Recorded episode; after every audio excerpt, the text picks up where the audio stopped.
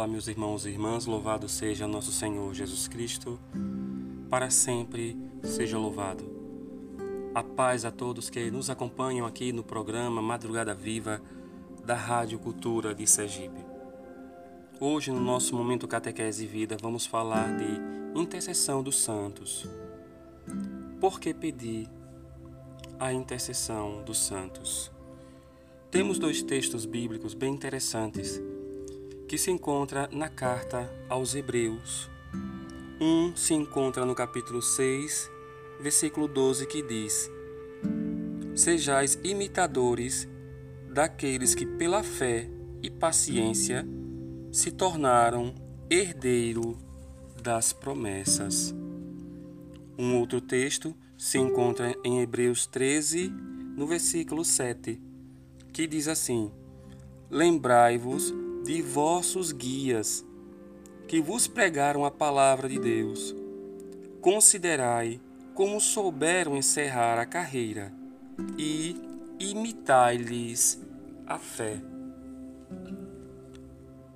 A igreja, ela sempre acreditou que as pessoas que morreram perfeitamente santas vão para o céu imediatamente. Isto é, para a comunhão com Deus. Nos primórdios do cristianismo, os cristãos já celebravam santas missas sobre túmulos de mártires, suplicando-lhes a intercessão, ou seja, buscando justamente imitar aqueles que foram anunciadores da palavra, daqueles a qual receberam um anúncio e transmitiram esse anúncio aos demais. Era sempre um olhar de imitar a fé daqueles que nos precederam.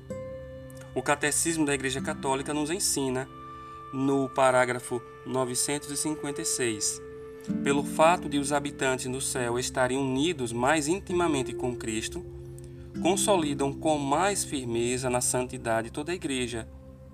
Eles não deixam de interceder por nós junto ao Pai, apresentando os méritos que alcançaram na terra pelo único mediador de Deus e dos homens, Cristo Jesus. Por seguinte, pela fraterna solicitude deles, a nossa fraqueza recebe o mais valioso auxílio. São Domingo de Gusmão diz: Não choreis, ser-vos-ei mais útil após a minha morte e ajudar-vos-ei mais eficazmente do que durante a minha vida. Santa Teresinha do Menino Jesus também confirma isso antes de morrer, dizendo: Passarei meu céu fazendo bem na terra. A tradição da Igreja está repleta de confirmações sobre a intercessão dos santos. Vejamos o que afirmam outros santos da Santa Madre Igreja. São Jerônimo dizia: Se os apóstolos e mártires, enquanto estavam em sua carne mortal, e ainda necessitados de cuidar de si, ainda podia orar pelos outros, muito mais agora que já receberam a coroa de suas vitórias e triunfos. Moisés, um só homem, alcançou de Deus o perdão para seiscentos mil homens armados, e Estevão para os seus perseguidores. Serão menos poderosos agora que reinam com Cristo? São Paulo diz: com suas orações salvará a vida de 276 homens que seguiam com ele no navio, o naufrágio na ilha de Malta. E depois de sua morte, cessará sua boca e não pronunciará uma só palavra em favor daqueles que no mundo, por seu intermédio, creram no Evangelho?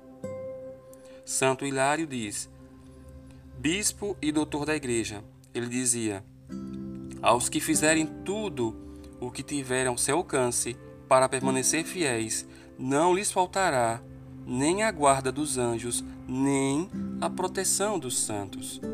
São Cirilo de Jerusalém diz: Comemoramos os que adormeceram no Senhor antes de nós, patriarcas, profetas, apóstolos e mártires, para que Deus por sua intercessão e orações, digne-se receber as nossas. No Concílio de Trento, diz: Os santos que reinam agora com Cristo oram a Deus pelos homens. É bom e proveitoso invocá-los suplicantemente e recorrer às suas orações e intercessões, para que vos obtenham benefícios de Deus. Por nosso Senhor Jesus Cristo, único Redentor e Salvador nosso. São ímpios os que negam que se devem invocar os santos que já gozam da eternidade, da eterna felicidade no céu.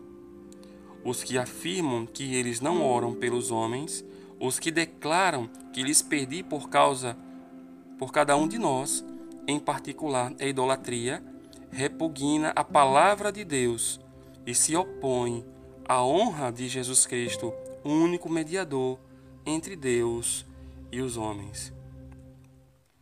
Por tudo isso que a Igreja ensina que devemos suplicar a intercessão dos santos.